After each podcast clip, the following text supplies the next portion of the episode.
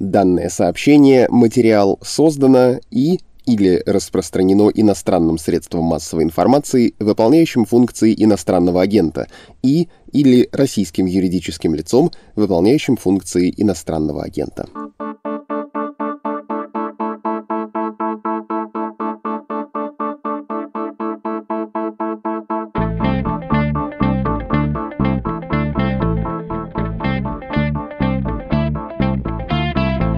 С вами подкаст «Что случилось?» о новостях, которые долго остаются важными. У микрофона Владислав Горин. Предисловие, объяснение, которые сегодня, кажется, не требуются, потому что и так понятно. Мировая тема номер один — это Афганистан и то, как там 15 августа, в это воскресенье, просто осыпалась государственность, построенная при американской оккупации. О шествии Талибана, признанного в России террористическим и запрещенным, но при этом принимаемым на высшем уровне, говорим с руководителем Центра изучения афганской политики Андреем Сиренко. Андрей, здравствуйте. Здравствуйте.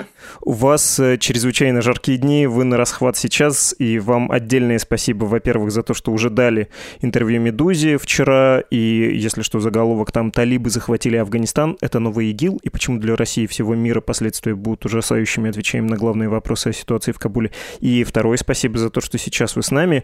А вам прям вот звонят же, да, каждые пять минут в течение последних суток? Ну да, да. Вам спасибо, что пригласили, потому что эффект от публикации интервью на «Медузе» оказался феноменальным. Несколько десятков моих друзей перебросили мне же эту ссылку, да? Так что вы очень популярны, очень популярны. Хорошо, и вы популярны. Я хочу вам напомнить, может быть, менее известный, чем последний разговор на «Медузе», наш с вами подкаст, когда два месяца назад мы с вами разговаривали, талибы только начали наступление, и вы, как и Джо Байден месяц назад, выражались примерно следующим образом. Да, несмотря на то, что это серьезная угроза, правительство в Кабуле сильно, у них есть довольно мощная армия со спецподразделениями, у них есть ВВС, они устоят. Байден называл там разные более-менее конкретные сроки, вы мне кажется, были еще даже более оптимистичным в своих оценках. Ну и почему случилось то, что случилось? Почему вы и Байден переоценили военный и политический потенциал ну, кабульского правительства? Вы абсолютно правы, и у меня для такого оптимизма были серьезные основания, наверное, гораздо меньше, чем у Байдена, но тем не менее основания были достаточно серьезные. У меня есть друзья, источники в Афганистане, в силовых структурах, среди местных экспертов политических, хорошо знакомых ситуаций. К счастью, они остаются еще там. Это было общее наше ощущение, наше общее впечатление о том, что на самом деле есть прекрасная возможность остановить вот эту атаку талибов, эту волну Талибана, тем более, что по итогам боев в конце мая, в начале июня Талибан реально получил по зубам в Афганистане. И фактически все попытки их захватить э, сразу несколько крупных городов, они пошли просто крахом. И афганская армия, афганские полицейские бились ну, почти по-сталинградски, то есть э, ни шагу назад. Это была серьезная война, это были серьезные бои, в которых э, афганские силы безопасности держали верх. А вот дальше началось самое интересное. И тут я думаю, что в отличие от Байдена, я когда выражал свою уверенность, все-таки я не знал того, что знал Байден. А на мой взгляд, Байден знал о том, что дело близится к реализации закулисной сделки, которая была заключена, на мой взгляд, между американцами, пакистанцами и талибами. И, скорее всего, истоки Истоки этой сделки стоит искать в соглашении, подписанном в Катаре, в Дохе в самом конце февраля прошлого года, в ходе которого, собственно говоря, видимо, и было принято решение о передаче Афганистана под фактический протекторат Пакистана. Это, на самом деле, отнюдь не некая конспирологическая история, потому что, если вы посмотрите, я уже в последние дни часто об этой книжке вспоминаю, книжка Джорджа Фридмана, тогдашнего президента частной разведывательной корпорации Стратфорд, которую еще там называют, они сами себя называют неким там э, альтернативным ЦРУ или частным ЦРУ. В общем, уважаемая организация. И больше 10 лет назад, в 2009 году, написал книжку с очередным прогнозом на десятилетие, который, кстати говоря, завершение прогноза 21 как раз наш.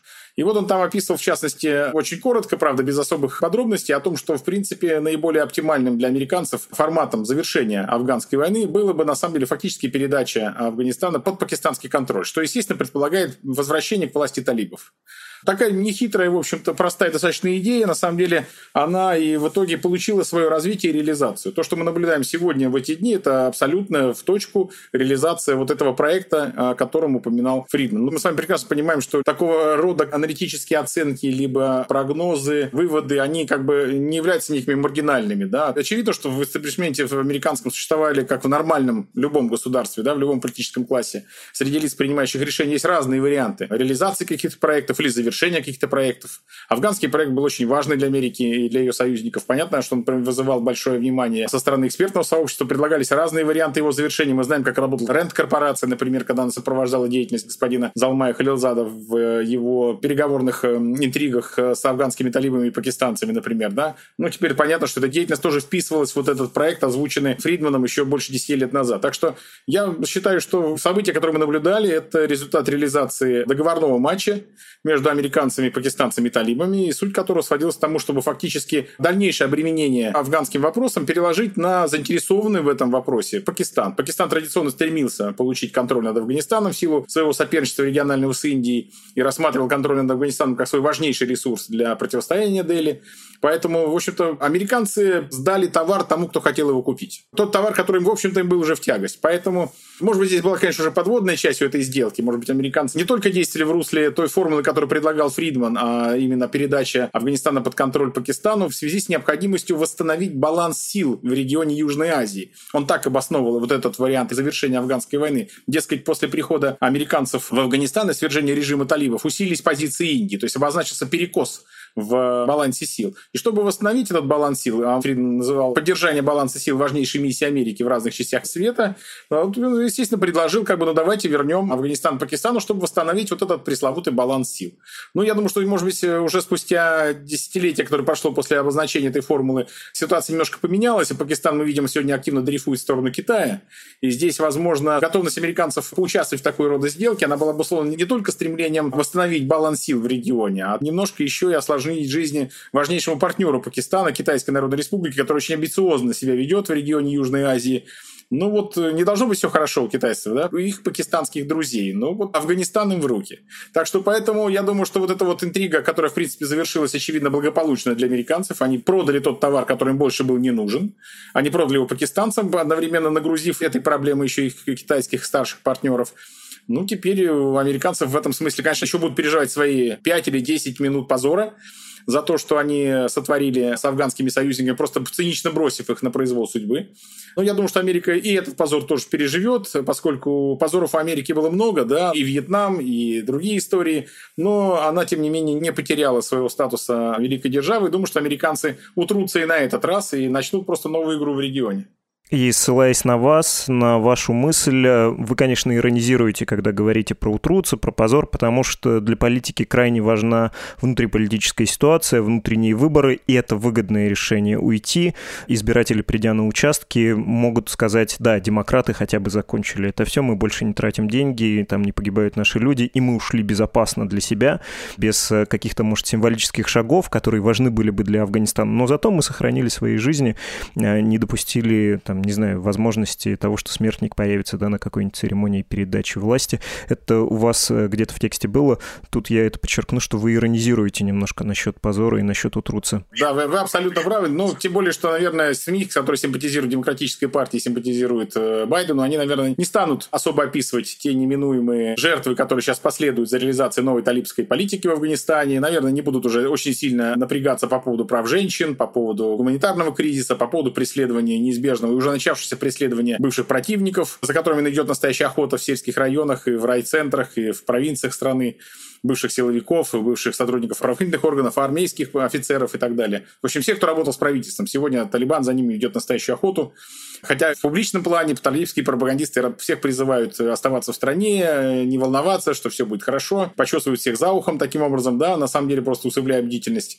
Но сегодня уже тысячи бывших офицеров полиции, армии фактически находятся на нелегальном положении и вынуждены жить вдали от дома, тем более, что в их дома регулярно приходят боевики Талибана с заранее подготовленными списками, с требованием показать, где находятся их родственники, прессингуя э, жестко достаточно их родных и так далее. Но это вот та реальность, в которой афганцы будут жить в ближайшие, я думаю, даже не знаю, сколько лет. Хотел сказать полтора-два года, потому что я потом надеюсь, что какая-то ситуация начнет меняться, и в Афганистане, скорее всего, появятся какие-то признаки нового сопротивления вот этой террористической диктатуре, которую Талибан будет сегодня создавать в Афганистане. Но боюсь здесь оказаться пессимистом все-таки. Скорее всего, все будет зависеть от того, насколько переход талибов от стихийного террора в Афганистане к тактике организованного террора, монополизированного фактически талибами, он будет подкреплен экономическими достижениями нового правительства, нового режима, который сформируют талибы, потому что Афганистан, безусловно, это очень бедная страна, огромное количество нищих, людей, живущих за чертой бедности, отсутствие работы, низкий уровень жизни и так далее. Все это печально, и сейчас многие мои друзья, которые там живут и рассказывают о ситуации, они все делают прогнозы о том, что ситуация будет только еще больше ухудшаться, потому что талибы — это люди, не имеющие опыта вообще в государственном управлении. Они 20 лет разрушали эту страну, воюя в ней, а теперь они, им предлагается эту страну восстанавливать.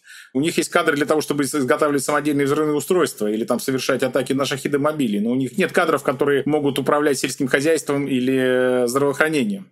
Поэтому эти вопросы нужно как-то закрывать, да, то есть они будут вынуждены выкручиваться этой ситуации. Я уже не говорю о том, что в рядах Талибана по самым скромным подсчетам вот в эти месяцы воевало не менее 50 тысяч боевиков, людей, мотивированных на продолжение джихада. Сейчас у них нет врага. Последние враги улетели на самолетах, вертолетах. Куда пристраивать эти 50 тысяч джихадистов? Чем они будут заниматься? Работать не хотят, учиться им неинтересно. Денег они сами заработать законным путем не способны. Они получали зарплату в Талибане, воюя против правительственных сил.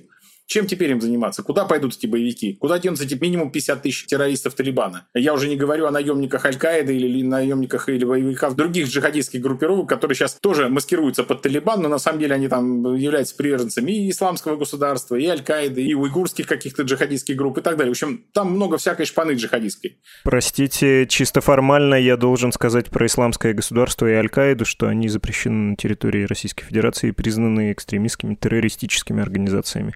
Пока запрещены, да, как и Талибан. Да. В нашем с вами разговоре мне не очень нравится вот какой момент, что мы говорим про большую шахматную доску, но не говорим про самих афганцев.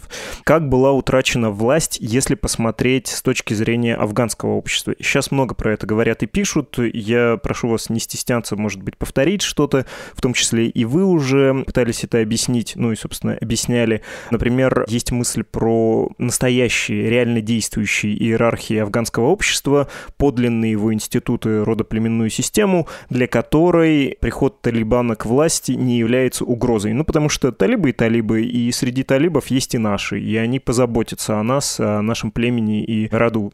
Также много пишут про то, что США за 20 лет оккупации не построили там прочных институтов, и, в общем, целью себе это не ставили. Нет легитимных институтов власти. Еще пишут, что афганцы привыкли к войне, и это такое равнодушие нам, в общем, знакомо знакомое, как э, когда в начале 20 века поток насилия и горести в России был настолько большой, что когда большевики пришли к власти, многие отнеслись к этому равнодушно. Ну, во-первых, может быть, временно, во-вторых, ну, мы уже как-то привыкли, да, что война где-то там, а урожай или там еще какую-то работу делать надо, и такое существование в вечном конфликте, как будто параллельно ему, это тоже вырабатывает некоторую пассивность. Ну и, наконец, есть целый комплекс лично мне кажущихся совершенно неуместных неуместными ксенофобских заявлений про то, что «Ой, Афганистан живет в средних веках, чего вы от них хотите? Самое лучшее для любой цивилизованной страны, туда никогда не соваться. Это дикари, которым никакие современные институты власти, кроме вот этих вот талибских э, полудиких нравов, не подходят. Пусть они там жрут друг друга». У вас какое объяснение? Почему Афганистан слинял в два дня? Ну, еще раз повторюсь, я сторонник версии о том, что последние события, которые мы наблюдали в Афганистане и разрушение Исламской Республики, это результат договорного матча, результат закулисной сделки, в которой принимали участие Соединенные Штаты, Пакистан и Талибы.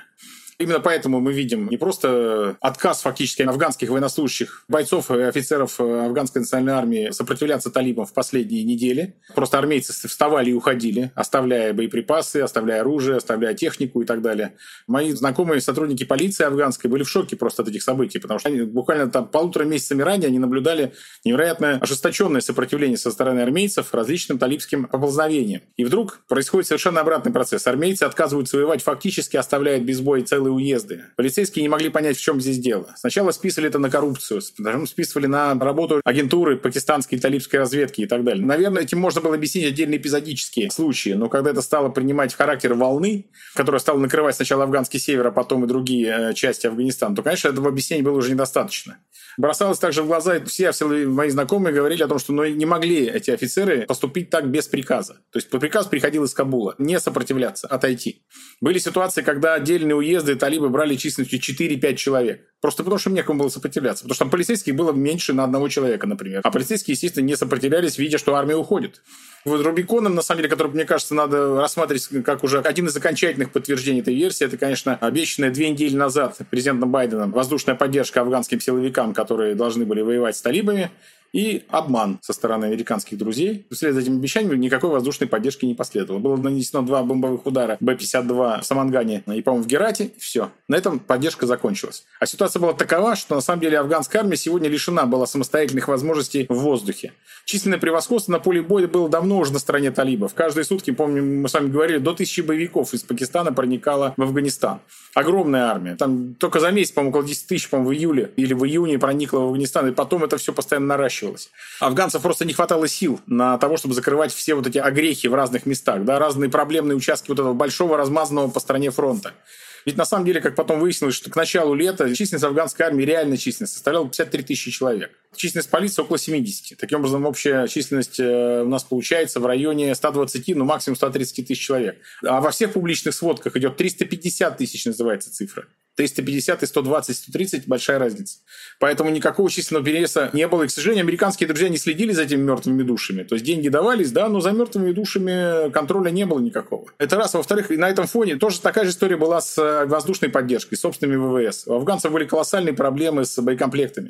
То есть просто нечем было бомбить. Физически нечем было бомбить. На фоне отсутствия численного перевеса перед талибами решающую роль имела воздушная поддержка. Собственных усилий для этого не хватало. Американцы обещали эту поддержку и не выполнили это обещание. Фактически, как только Байден, отдав приказ сначала бомбить, а потом эти бомбежки прекратились, наверное, был отдан другой приказ. Этот момент можно считать началом окончательного слива Исламской Республики и фактически запуском финальной части проекта передачи Афганистана под контроль пакистанцев и новой талибской администрации. Безусловно, для афганских силовиков, с которыми общался, вот это вот решение американцев отказаться от бомбежек талибов, оно было воспринято как открытое предательство союзников. Открытое предательство. Поэтому я думаю, что все-таки главная причина сброса и уничтожения Исламской Республики – это, конечно, отказ Соединенных Штатов поддержать афганских силовиков в борьбе с талибами. Конечно, много можно услышать различных историй, что вот народ должен поддерживать какую-то власть, мнение народа имеет важное значение. Слушайте, наверное, это когда-то имеет значение. Но посмотрите, например, Сирии. Да? Там есть президент Асад, которого ненавидит весь сирийский народ, и которого спасли российские бомбардировки с воздуха. Раз. И наземные шиитские ополчения, созданные иранцами. Два. То есть даже не сирийцы воевали, а наемники, которых нанимал Иран, и российские ВКС, которые там с ЧВК Вагнера полетели наводить порядок. Благодаря этим нехитрым, в общем-то, на самом деле, военно-технологическим решениям режим уцелел, несмотря на колоссальную ненависть к нему со стороны народа. В Афганистане не было такой ненависти к Гани, которая была в отношении Асада в Сирии. То есть нельзя говорить, что там талибов встречали с распростертыми объятиями, да? В отличие от, э, не знаю, там различных фракций сирийской оппозиции, рейтинг популярности талибов никогда не превышал 10% в Афганистане. Я уверен, что он и сейчас не высок. Талибов ненавидят, талибов боятся. Ситуация сейчас в Афганистане напоминает, когда террористы захватили самолет. Вот куда вы с этого самолета денетесь, да? Стоят люди с автоматами, вы будете подчиняться и жить так, как они скажут. Э, не значит, что вы их любите, да? Но вы будете с ними пытаться найти общий язык. Вот я думаю, что сегодня Афганистан, кстати говоря, вползает в такой период стокгольмского синдрома, когда люди понимают, что они брошены всеми, что им поддержки больше нет никакой. Они будут вынуждены адаптироваться к этой ситуации, вынуждены будут как-то договариваться с этими террористами, да? Поэтому вот мы сегодня не увидим, я думаю, на улицах Афганистана ни акций протеста против талибов, еще долго их не увидим, потому что пришли люди, просто мясники, которые не останутся ними перед какими э, жертвами для достижения своей цели укрепления власти. Они 20 лет воевали за эту власть. Неужели вы думаете, они отдадут ее под какими-то там лозунгами там, защиты прав человека или защиты прав женщин? Это вообще никого не интересует. Поэтому я считаю, что режим Исламской Республики можно было сохранить. Я в этом глубоко убежден. Если бы сохранялись союзнические обязательства между американцами, афганским правительством и афганскими силовиками, раз. А второе, если бы Вашингтон не принял решение все-таки реализовать процесс сдачи Афганистана под пакистанский протекторат. Вот и все. И здесь никакой роли там поддержки народа, не мнение народа, мнение народа. Это не тот случай. Вести об этом не стоит, потому что, да, конечно, были в Афганистане, безусловно, самые разные силы, которые были готовы симпатизировать или сотрудничать с талибами. Афганистан большая страна, и она очень пестрая страна в этническом отношении, в национальном, в религиозном, в поселенческом и так далее, в образе жизни разных людей. Афганцы, живущие в одной части страны, иногда вообще не понимают афганцев, живущих в другой части страны. Вот, кстати говоря, как до недавнего времени в том же Кабуле, когда встречались молодые люди разных национальностей, афганских, да, которые не понимали друг друга, не могли говорить на родных языках, они использовали английский язык в качестве языка межafганского общения. То есть настолько сложная страна. Естественно, раз настолько она сложна, значит, там много интересов пересекающихся, да, много конфликтов за те или иные доходные сферы жизни, экономики и так далее, да. И в этих конфликтах различные там племена, сообщества поселенческие, этнические группы могут прибегать к поддержке той или иной политической силы. И этим пользовались и талибы в том числе. Правительство, кстати, это тоже пользовалось афганское. Поэтому, например, в провинции Гельманд, да, известная широко, там 90% всех наркотиков Афганистана производится.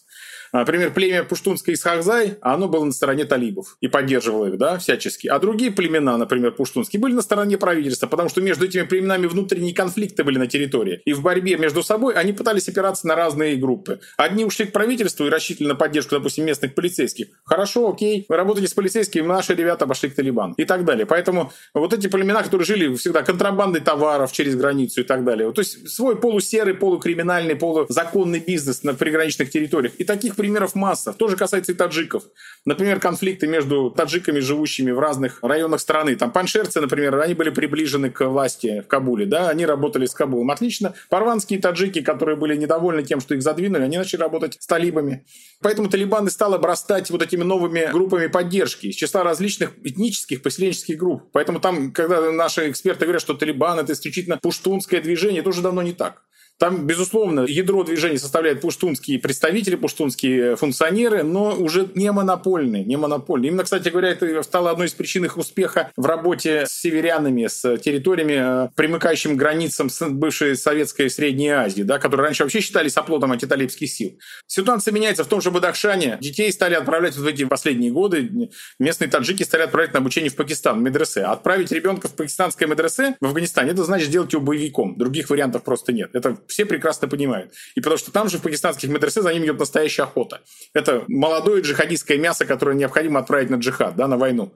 И, казалось бы, где Бадахшан и где пуштуны? Да? В Бадахшане живут одни таджики. То есть это именно таджикские мальчики уезжали учиться в медресе. Ситуация доходила до того, что мне рассказывали, возникала даже ситуация, когда, допустим, там, ну, я утрирую условно, из пяти афганцев, отправившихся учиться в пакистанский медресе, три были бадахшанцы. И, естественно, они подвергались массированной обработке джихадистской, талибской и так далее. Они возвращались домой, или если возвращались, либо религиозными служащими низкого уровня, но симпатизирующими талибам, либо они вообще возвращались с оружием в руках.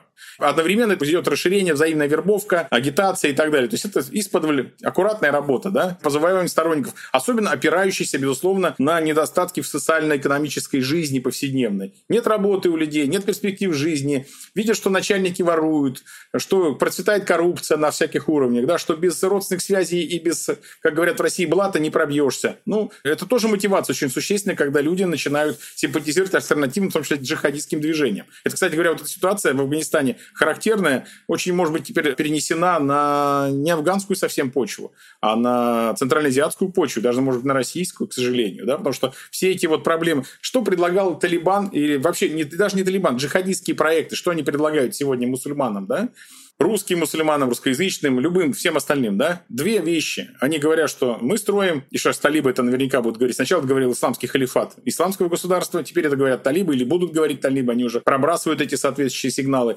Почему Талибан победил в Афганистане и что теперь там будет строиться? Какое государство они хотят построить? Они официально заявляют, что будут строить Исламский Эмират. А почему? Потому что они считают, что в Исламском Эмирате должно быть реализовано две главные задачи, которые необходимы каждому мусульманину настоящему. Первое – это запрос на свободу вероисповедания. Наша земля – это земля Аллаха, земля ислама. Она принадлежит ему, и каждый настоящий мусульманин здесь может исповедовать ислам во всей его полноте, во всей его глубине. Никто ему ничего не запретит. Это у вас там в кафирских странах, там, за пределами Афганистана, да, у вас там преследуют мусульман, не разрешают им молиться, мешают им совершать обряды, не разрешают читать те или иные книги, а у нас это делать можно. А второй момент – это запрос на справедливость. Вот видите, эти самые яркие фотки, которые сегодня и видео появляются в сетях. Босоногие, нищие, худые талибы, совершенно там э, грязные, чумазые. В общем, образец нищих и несчастных людей, но с автоматами. Они находятся во дворцах, принадлежащих генералу Дустуму, Атам Ахматнуру, кабинете Ашрафа Гани. Везде все в хрусталях, в золоте, сияет, просто царство роскоши. И вот эта голыдьба с автоматами, она здесь сидит на этих прекрасных коврах, топчет их своими грязными ногами, и показывает всем своим видом, вот так надо разбираться с олигархами, с ворами, коррупционерами, которые грабят народ, наживаются на его несчастьях, сколачивают себе состояние, а теперь они сбежали отсюда, а мы захватили их дворцы. Вот это разве не пример для подражания? Именно так сегодня и воспринимают эти символы талибские пропагандисты, говорящие по-русски и работающие в том числе с Аль-Каидой. Они сейчас вбрасывают эти сигналы, эти видео, эти образы, эти картинки в массовое сознание, и это становится очень привлекательным для очень многих молодых мусульман. Ребята, видите, у нас же тоже есть свои воры, олигархи, живут во дворцах с золотыми унитазами, в хрусталях и наживаются на простом народе. Талибов получилось с этим разобраться. Почему мы не можем разобраться? Это пример для подражания. Да еще и хорошо обоснованный в религиозном смысле. Поэтому сегодня, когда наши российские, например, или централизиатские правители размышляют, поддерживать им Талибан, не поддерживать в Афганистане, им нужно вот об этом факторе помнить. Потому что, поддерживая Талибан, вы узакониваете не только Талибан в Афганистане, вы узакониваете талибскую доктрину. Кстати говоря, между прочим, те же самые идеи, те же самые идеи, собственно, разделяли боевики исламского государства, также запрещенного в России. Потому что халифат, который они строили в Сирии и в Ираке, основывался на тех же самых принципах. Они говорили, приезжайте на земли халифата, потому что вы у нас можете спокойно молиться, и у нас здесь есть справедливость. И люди с разных мест, с Европы, с России, с Центральной Азии, со всего мира уезжали туда, будучи очарованными вот этой пропагандой. Но здесь интересный очень важный момент, в чем будет разница между талибским государством, джихадистским государством в Афганистане и вот исчезнувшим вроде бы как в Сирии, в Ираке исламским государством. Боевики ИГИЛ придерживались доктрины новой хиджры, переселения. Бросайте ваши страны, приезжайте к нам, рвите паспорта. Талибы не приглашают к себе. Талибские пропагандисты предлагают взять идею и реализовать у себя в странах. Они не скрывают сегодня, в том числе пропагандисты Талибана и Аль-Каиды, говорящие по-русски и распространяющие соответствующую информацию, они говорят, вы видите, Талибан подает нам пример, как надо на самом деле решать проблемы. Поэтому не надо ехать в Афганистан. Нет, пусть Талибан приходит к вам. И приходит как идея, как миф, и вы тогда создавайте подобного рода, ну, талибские, если хотите, джамааты у себя дома. Поэтому я не удивлюсь, я много раз про это говорил, очень скоро у нас могут появиться и таджикские, и казахский талибан, и киргизский, и русский, и палестинский, какой хотите. Мы с вами в прошлый раз говорили про вот эту франшизную, сетевую, в значении нецентрализованную, доктринальную сеть э, Талибана, и про то, что этот флаг, он может придать новый импульс радикальному исламизму по всему миру, в том числе на постсоветском пространстве, в России и на Кавказе и в Поволжских республиках, много где. Это все более-менее понятно, хотя есть один уточняющий вопрос, потому что ИГИЛ вроде бы то же самое делал. Я не очень понимаю, почему вы тут э, какую-то проводите границу. Там тоже были заявления, вы делаете что-то вроде как в рамках близкой нам идеологии, и потом можете даже задним числом себя объявить нашими сторонниками, мы вас поддержим. Но это бог с ним. Вы, в общем, объяснили, что доктринально там все-таки есть небольшая разница, хотя есть расхождение в практике. У меня есть небольшое уточнение про то, как изменился Талибан, и будут ли они все-таки это сетевое сообщество, которое во многом, видимо, стихийно своим примером они создают, как-то контролировать. Ну, потому что это движение, которое все-таки 20 лет не было у власти. Наверное, если была какая-то сделка, очерчены какие-то границы. Не изменились ли они? Нельзя ли рассчитывать на то, что они, наоборот, смогут контролировать радикальный ислам, и вот с ними-то, ну, черт, ну, понятно, что они такие странные люди, может, не самые симпатичные, но, может, мы с ними договоримся. Может, они в России и в США не будут вести свою деятельность и будут как-то ограничивать своих сторонников в этих странах. Коль скоро Россия их там принимает, а США, как вы говорите, могло заключить с ними сделку. Есть такая вероятность? А, я хочу заметить, что США заключили сделку о передаче страны. Все остальные сделки не имеют значения. Собственно говоря, вот эта сделка в Катаре, которая была подписана в феврале прошлого года, она, в общем-то, сегодня тоже исчерпана, потому что она касалась вывода американских войск из Афганистана. Ну, практически завершен. Ну, почти завершен. Остались, так сказать, формальности и убрать декорации за собой. Выключить свет. Поэтому, скажем так, э, сделка закончилась, а оказанная услуга уже ничего не стоит. Поэтому я думаю, что о чем бы дальше не договаривались, может быть, на полях какие-то обещания не получали там американцы от пакистанцев или талибов, ну, все заканчивается с тем, как последний американский борт улетает из Кабула. Я думаю, что главная сделка завершена, она закрыта, больше к ней возврата нет.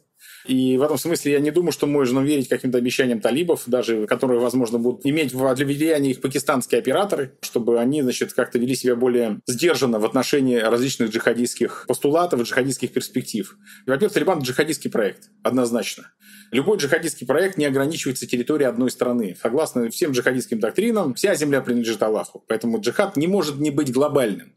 Да, там есть расхождение. Кого нужно сначала победить? Ближних врагов или дальних врагов? Да, вот в частности, вот это расхождение между Аль-Каидой и ИГИЛ. Да? ИГИЛ говорил, сначала надо победить ближних врагов, и потом уже пусть приходят к нам сюда дальние враги, мы будем их побеждать дальше. А Аль-Каида говорит, нет, сначала надо победить дальних врагов, а потом будем побеждать ближних. В общем, это называется вкусовщина, дело вкуса.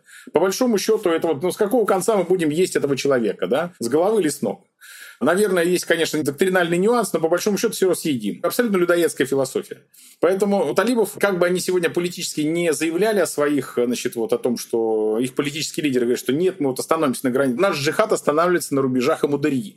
В Коране не сказано, что на, на берегу Амудари должен быть остановлен джихад. В исламских священных книгах написано, что джихад будет продолжаться до судного дня, а не до Мударии. Поэтому как вы сейчас будете обосновывать эту доктрину своим сторонникам? Да, наверное, племени Исакзай по барабану, что происходит за пределами Гельманда. И они точно никуда не пойдут атаковать Америку, да, или там Россию, или Центральную Азию. Они живут у себя в Гельманде, они живут у себя на границе с Пакистаном. Им вообще не интересно, что происходит дальше. Но там есть разные люди. В Талибане сегодня много фракций и много групп, которые вот в последнее время влились в его ряды, а теперь еще больше будут вливаться, потому что это победоносный бренд. Все хотят быть рядом. Мы все победители должны быть. Даже кто там рядышком и не стоял, все равно мы теперь все победители. Все джихадисты на протяжении последнего месяца перекрашиваются стремительно под Талибан. Даже те, кто служил раньше под знаменами и под брендом ИГИЛ, одеваются как талибы, используют талибскую символику, демонстрируют, что они талибы и так далее. Что очень сильно, на самом деле, настораживал тогда еще афганских силовиков. Такая стремительная унификация всех джихадистских групп под один Талибан.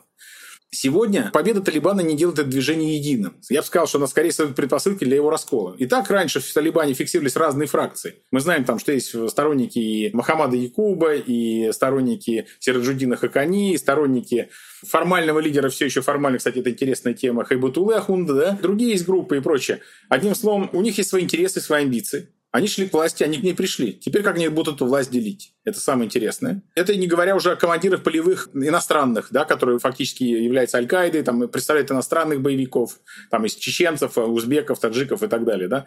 У них свои могут планы на жизнь, и Талибан вряд ли им сможет помешать. А второй очень важный момент, почему сказал сейчас о борьбе за власть. Вот обратите внимание, сегодня очень интересный момент такой. На всех фотографиях победоносных, которые сейчас публикуются из президентского дворца в Варге, да, и там групповые снимки этого нового талибского политбюро, которых там эти замечательные колоритные мулы сидят в челмах, да, значит, это группа победителей, да. Там все есть, кроме лидера Талибана Малаве Хайбатулла Хунда. Казалось бы, он лидер Талибана. Он, так сказать, их маршал Сталин, в кавычках, который привел их к победе. А почему же его нигде нет?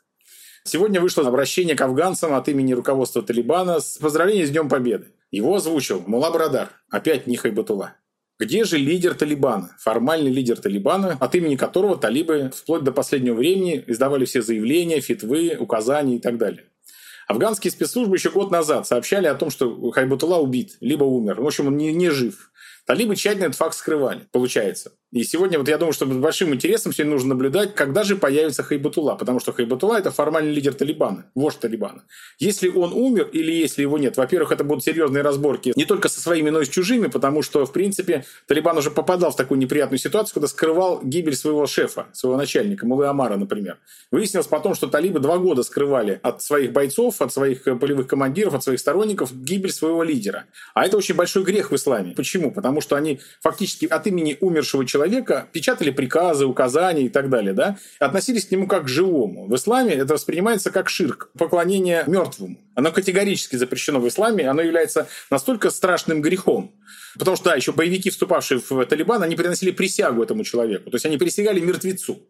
Это категорически запрещено по исламским догматам и фактически является формой идолопоклонничества, поклонения мертвому. Это является проявлением ширка, многобожия, а ширк многобожия – это основание для выведения человека из ислама. То есть человек перестает считаться мусульманином. И тогда его жизнь и кровь становятся дозволенными. То есть его можно убить. За эту ниточку их там подцепили пропагандисты ИГИЛ. В 2015 году, по-моему, это было. И они очень активную кампанию развернули, достаточно эффективную против талибов, показывая, что на самом деле Талибан фактически вышел из ислама. Что это фактически не исламская организация. Они ведут себя как не мусульмане. Талибским пропагандистам пришлось потратить очень много сил, средств и энергии для того, чтобы пытаться хоть как-то закрыть эту проблему. Вот сейчас, когда Мулы Хабатулы не видно опять, да, эта ситуация может повториться. Но она повторится еще в каком смысле? Во-первых, это будут, могут возникнуть проблемы. Если его не покажут в ближайшее время живым в президентском дворце в Арге, возникает вопрос, где ваш лидер, которому мы все приносили, ну, талибы, приносили присягу, как верховному повелителю мусульман, и который должен быть был э, главным символом нашей победы. Его нет здесь. Что, естественно, не может не спровоцировать внутреннюю напряженность в отношении нынешних руководителей Талибана, которые, получается, во второй раз уже могут вести себя не как мусульмане, при этом апеллируют к догмам ислама они. А вторая очень важная вещь, уже политическая. Ну, раз вождя нет, значит, надо делить власть. И как мы ее будем делить? Кто у нас будет теперь главный в этом колхозе джихадистском? Когда есть общий враг, который всех сплачивает и сближает, и есть общая цель прихода к власти, да, можно забыть о некоторых расхождениях и собственных амбициях. А сейчас мы на Олимпе. Нам надо теперь определяться, кто здесь главный. Я думаю, что внутри талибов сегодня высока вероятность, ну, не, не немедленно сейчас, через какое-то время. Сейчас они будут сплачивать, держаться, в том числе под жестким пакистанским контролем. Пакистанцы не дадут им сильно разгуляться их амбициям. Но в дальнейшем, я считаю, через какое-то время, под воздействием, в том числе и внутренних проблем, которые они не смогут решить, я уверен в этом, они не смогут решить, в том числе и проблем своих собственных боевиков, которых надо трудоустраивать, им надо с чего-то платить деньги. Раньше платили за войну, теперь за что платить? Войны же нет формально. Все побеждены. Так что перед талибаном стоит очень много задач сегодня, как к решению которых они точно не готовы. И попытки того же Пакистана, попытки, может быть, там новых друзей талибов, которые сейчас объявятся, помочь им вряд ли снимут эту напряженность. Сегодня Афганистан стоит перед перспективой большого не только гуманитарного коллапса, социально-экономического. То есть и раньше-то жизнь была не сахар, а теперь она будет еще хуже. Я разговаривал с некоторыми афганскими друзьями, они говорят, что вот, например, на таможенном пункте, где через границу проходят э, грузы, дальнобойщики везут разного рода товары на границе, да, там всегда взималась, так сказать, плата, таможенный сбор за проезд. Там квитанция строгая, отчетность, сдача в банк и так далее. Теперь ходит бородатый дядька с автоматом и мешком денег. Подходит, что у тебя в машине, что ты везешь там, апельсины, ну, 30 тысяч афгани бросай. Он, значит, просто берет пачку и бросает в этот мешок. Без отчетности, без всего. Куда этот мешок потом пойдет? Как будет формироваться государственный бюджет? Из каких поступлений? В какой общак они это понесут? И так далее. Никто не знает. Поэтому, на самом деле, сегодня уже страна стоит явно перед угрозой и финансового, и экономического, и социального кризиса сильнейшего, который будет усугубляться неспособностью талибов организовать государственное управление в стране. Да, они будут, наверное, привлекать бывших специалистов, там, тщательно их дрессировать, требовать от них соблюдения каких-то новых норм и так далее. Но проблему это вряд ли сможет решить. И даже поддержка там специалистами из Пакистана, которые тоже начинают прибывать в Афганистан на уровне средних и младших клерков, которые там садятся в уездах, некоторых сельских администрациях, уже приезжают люди, говорящие только по урду, которых привозят талибы в качестве своих администраторов на эти территории. Там сейчас уже спрос на переводчиков, которые могли бы переводить с афганских языков на урду, потому что ну, новые начальники Талибана не очень понимают язык страны, в которой они будут работать сейчас. Это к вопросу о пакистанском контроле, да? Поэтому ситуация очень сложная, тяжелая. И насколько она быстро начнет исправляться, сложно сказать. Я думаю, сейчас вот на талибов работает вот этот начавшийся период стокгольмского синдрома. Просто потому, что все боятся. Когда этот период закончится, я думаю, что ну, может, он закончится может через полгода, может через год, может через полтора. Не думаю, что продлится дальше. Тогда мы увидим новый виток жесткой вооруженной борьбы в этой стране, но уже, наверное, другая расстановка сил, другие вожди, другие участники будут, о которых мы сегодня даже не знаем. Про интерес России и про ее фактическую политику. Наверное, уже немножко дурной тон упоминать, что в Москву приезжал Талибан и что на высшем медовском уровне велись переговоры, и нынешние заявления звучат немножко странновато. Официальная Москва говорит, ну, у нас хорошие отношения и с талибами, и с афганским правительством, ушедшего в отставку президента Гани. Нам все равно, нам и так, и так хорошо. С ушедшими в Москве всегда хорошие отношения, да. Кто уже ушел, кто уже не работает, не действует, у них всегда хорошие отношения. Да, да ну и кроме того, вы наверняка слышали, посол российский в Кабуле сказал, что нам вообще талибы пообещали строить цивилизованный Афганистан без терроризма и наркотиков. Я думаю, что если бы сейчас талибы пообещали российскому послу царствие небесное, он бы в это тоже поверил отбросив вот эту риторику, которая не выглядит серьезной. Какой интерес у России и чего она должна делать, в чем она сейчас ошибается? Правда ли несколько наивно к обещаниям талибов относится или нет? Это все показное, и в том числе злорадство над американцами, у которых не удалось, а есть какой-то хитрый план, просто я о нем не знаю, но вы наверняка-то, конечно, в курсе. Ну вот на самом деле по поводу злорадства американцев, которых не получилось, по поводу веры талибам, да. Ну, во-первых, талибам верить нельзя, как любым террористам, как любым джихадистам. Верить нельзя. Они говорят только то, что от них хотят услышать. Поэтому я еще раз говорю, если бы нашему российскому посту сказали бы, что будет тебе царствие небесное, где-то какао будешь ложками кушать, да, ну, ему ничего не оставалось, как поверить в это. Ну, во-первых, потому что это обоснованная вполне позиция, потому что, извините, товарищ находится на территории, оккупированной джихадистами, да, и ему точно ни с руки ни с кем из них ссориться. Поэтому посол России в Афганистане, это будет сейчас фигура, которая которая будет говорить талибы, кто хороший. При этом не значит, что он будет так думать на самом деле. Господин Жирнов, на самом деле, очень умный дипломат. Очень умный. Я даже рискну предположить, может быть, самый умный и самый дальновидный российский дипломат в Кабуле и вообще за постсоветскую эпоху. Очень интересный, молодой, яркий чиновник дипломатический. Я, честно говоря, знаком с ним только заочно, но отношусь к нему с огромной симпатией, потому что он оказался в очень тяжелой сейчас ситуации, безусловно. Я поэтому, когда говорю сейчас по поводу там, обещаний ему, я горько иронизирую, на самом деле, потому что, ну, не позавидую Жирнову сегодня в этом деле. Но я считаю, что он ведет себя очень достойно, он справляется однозначно со своей работой. Я считаю, что Москва имеет сегодня очень сильного дипломата в Кабуле. И я, честно говоря, просто мог бы говорить только за то, что он должен иметь гораздо больше полномочий, гораздо больше возможностей для собственных собственных инициатив, а не только вот выполнять те поручения или задания, или придерживаться только той линии, которую там навязывают ему ребята из центрального аппарата на Смоленской площади. Далеко не все эти инициативы, на самом деле, мягко говоря, можно признать успешными. Да? Я думаю, что Жирнову сегодня на месте там гораздо более виднее, что нужно делать и как себя вести. Я считаю, что наш посол в Кабуле точно на своем месте, и это одно из доказательств все-таки адекватности российской административной системы, о том, что этот человек э, сейчас там оказался, и вот как может сегодня нашу позицию там отстаивает, даже, может быть, тогда, когда никакой позиции вообще нет. Но Жирнову удается отстаивать ее даже в этой ситуации. Блестящий дипломат, блестящий политик, с большим будущим уверен. Но если вот говорить о других сюжетах, то, конечно, талибам верить нельзя однозначно, это раз, что бы они ни обещали. Россия, к сожалению, вот в этой игре, которая сейчас произошла, она, мне кажется, делает хорошую мину. Я не вижу здесь успеха э, России. Вы понимаете, ситуация, когда вроде бы внешние американцы проиграли, с позором бежав, бросив своих союзников, да, безусловно, это огромный позор, на который американцы будут еще расплачиваться. Но американцы закрыли сделку, которую они хотели реализовать. Да? В этом смысле эта сделка прошла успешно. Что хотели, они сделали. Они втюхали Афганистан пакистанцам, Нагрузили этой сделкой еще и китайских товарищей дополнительно, потому что за Пакистаном стоит Китай. И теперь Китай будет в том числе погружаться в эту трясину афганскую, нести ответственность за этих живодеров, которые сегодня пришли к власти в Кабуле.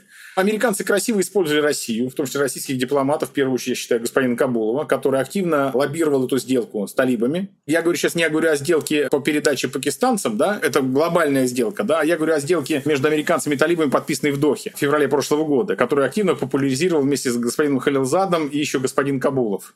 Так что в этом смысле наш спецпредставитель внес неоценимый вклад в успех американского предприятия. Американцы блестяще завершили эту комбинацию с э, избавлением от Афганистана. Что получила Россия в ответ? Ничего не получила. Она так получилось, что таскала каштаны из огня в чужой игре.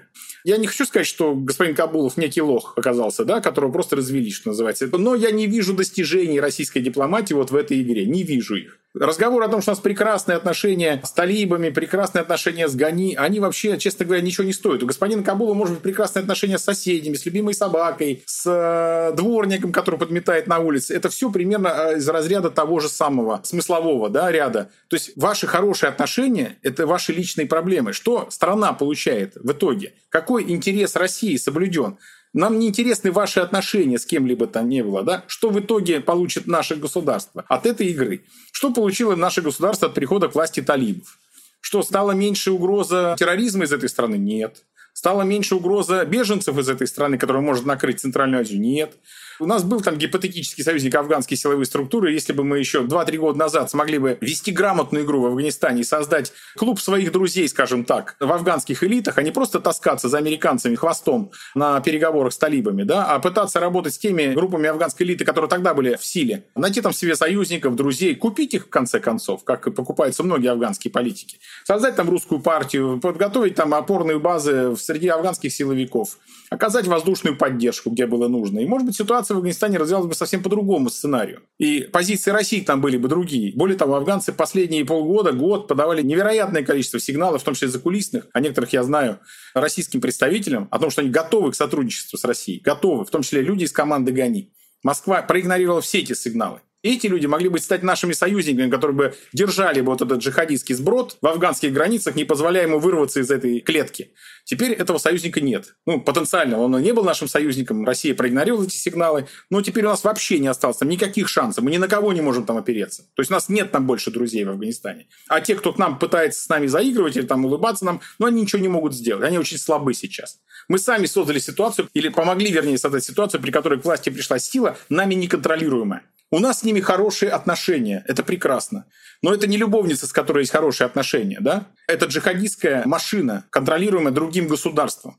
Я имею в виду Пакистан, с которым тоже не все гладко. И Пакистан также разводит, на самом деле, российских дипломатов очень активно в своих интересах. Не надо здесь питать никаких иллюзий, что кто-то нам набивается в друзья за наши красивые глаза или там за красивые глаза господина Кабула, если они у него красивые. Поэтому здесь четкий циничный интерес игроков в регионе. Москва сегодня очень слаба в этих позициях. Она может только уделять много внимания риторике. Но вот эта комбинация, которая сложилась на сегодняшний день, она не снимает угроз, которые есть перед нашей страной, не снимает угроз для стран региона, которые Москва воспринимает как зону нашего влияния, да, у нас не стало вообще никаких шансов на приобретение сегодня друзей в Афганистане, потому что мы не контролируем там эту ситуацию.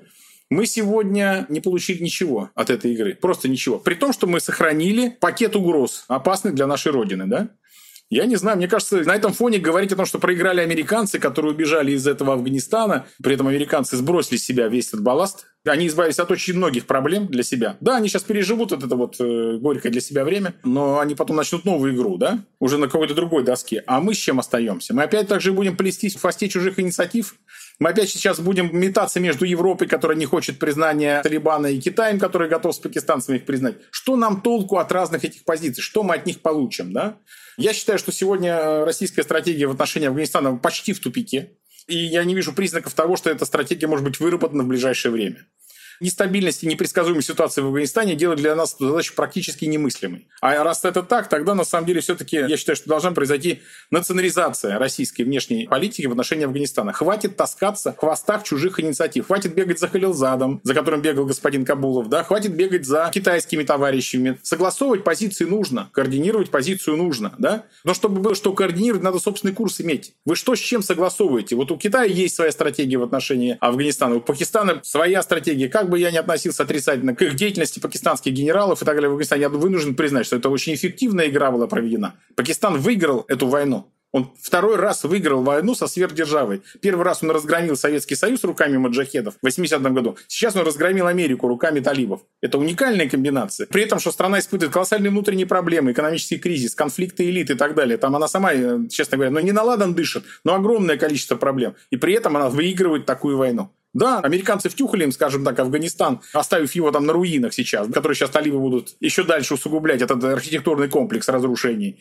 Но формально Пакистан победитель. Россия не победитель в этой схватке. Она ничего не получила от ухода американцев. Ничего. Она сохранила все проблемы, которые перед ней есть. И более того, я вижу, что теперь для решения этих проблем России понадобится гораздо больше ресурсов, больше усилий, энергии, креативных решений, а со всем этом у России не очень хорошо.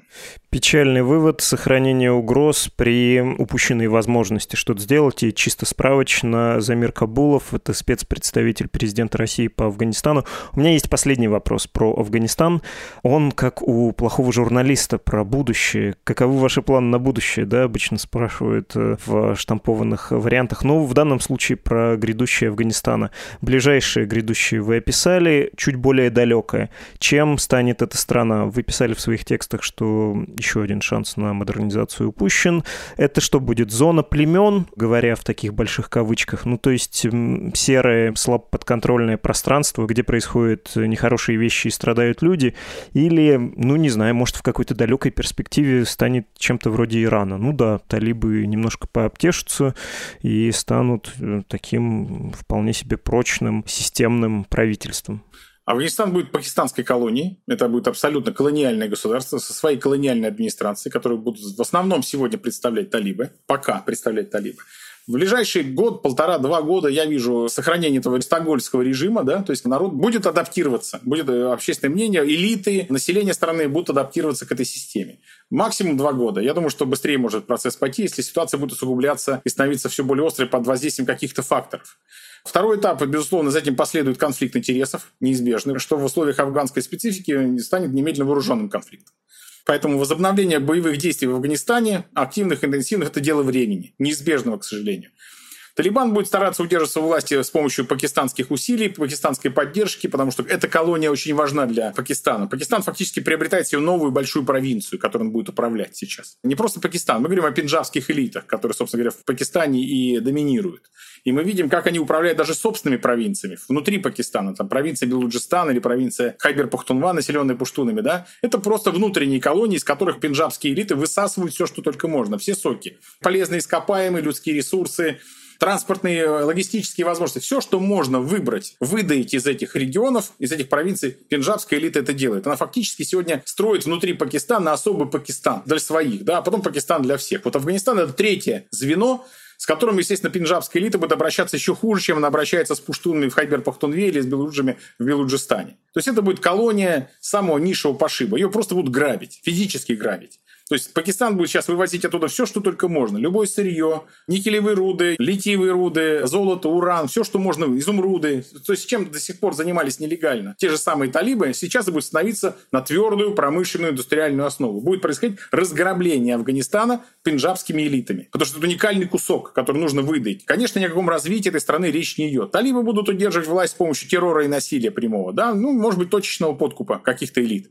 Фактически такой, знаете, бантустан достаточно диких племен, ни о каком серьезном развитии речь, конечно, не идет. Мне, конечно, очень нравятся всякие истории наших замечательных экспертов, которые говорят, все, надо Афганистан поднимать сейчас с помощью крупной экономики, создавать там в нем промышленное производство, чуть ли там не индустриализацию экономики Афганистана. Какая индустриализация экономики? Вы получили колониальное государство, подконтрольное чужой стране. Пакистану индустриализация Афганистана не нужна. Абсолютно не нужна. Ему нужно оттуда взять полезные ископаемые и молодежь, которая отправит на джихад, например, в Кашмир.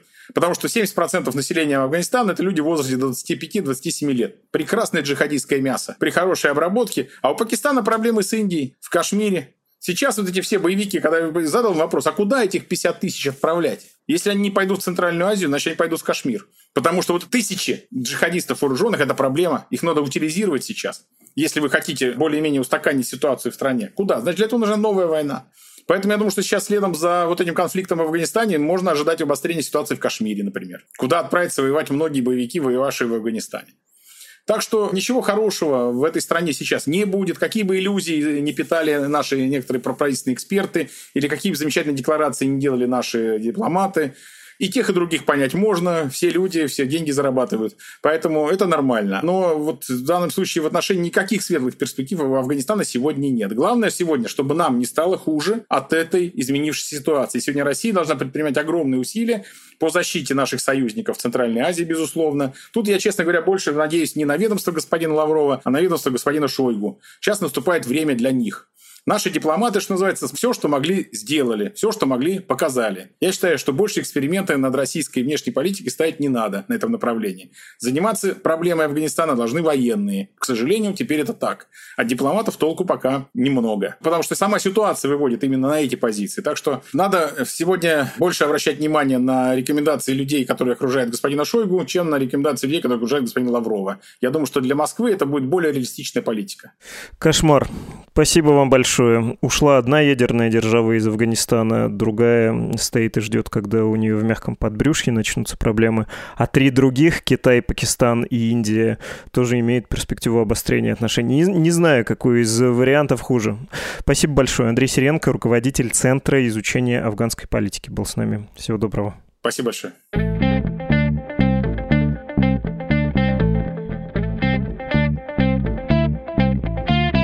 Вы слушали подкаст «Что случилось?» о новостях, которые долго остаются важными. Адрес, по которому можно оформить пожертвование Медузе support.meduza.io. Мы на эти средства существуем, и я не перестану этим фактом восхищаться. Довольно большое СМИ. Живет в основном за счет добровольных отчислений своих читателей и слушателей. Это фантастика.